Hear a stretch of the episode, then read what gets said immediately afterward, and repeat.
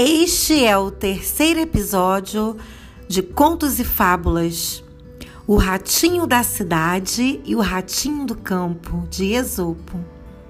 Certo dia, um ratinho do campo convidou seu amigo que morava na cidade para ir visitá-lo em sua casa no meio da relva.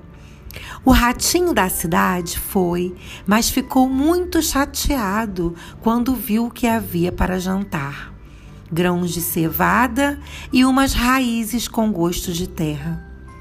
Coitado de você, meu amigo! exclamou ele.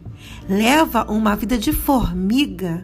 Venha morar comigo na cidade, que nós dois juntos vamos acabar com todo o toucinho deste país. E lá se foi o ratinho do campo para a cidade. O amigo mostrou para ele uma despensa com queijo, mel, cereais, figos e tâmaras.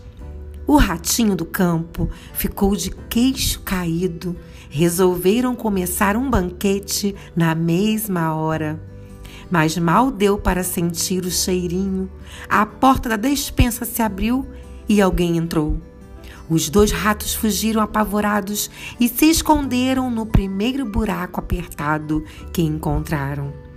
Quando a situação se acalmou e os amigos iam saindo, com todo o cuidado do esconderijo, outra pessoa entrou na despensa e foi preciso sumir de novo. A essas alturas, o ratinho do campo já estava caindo pelas tabelas.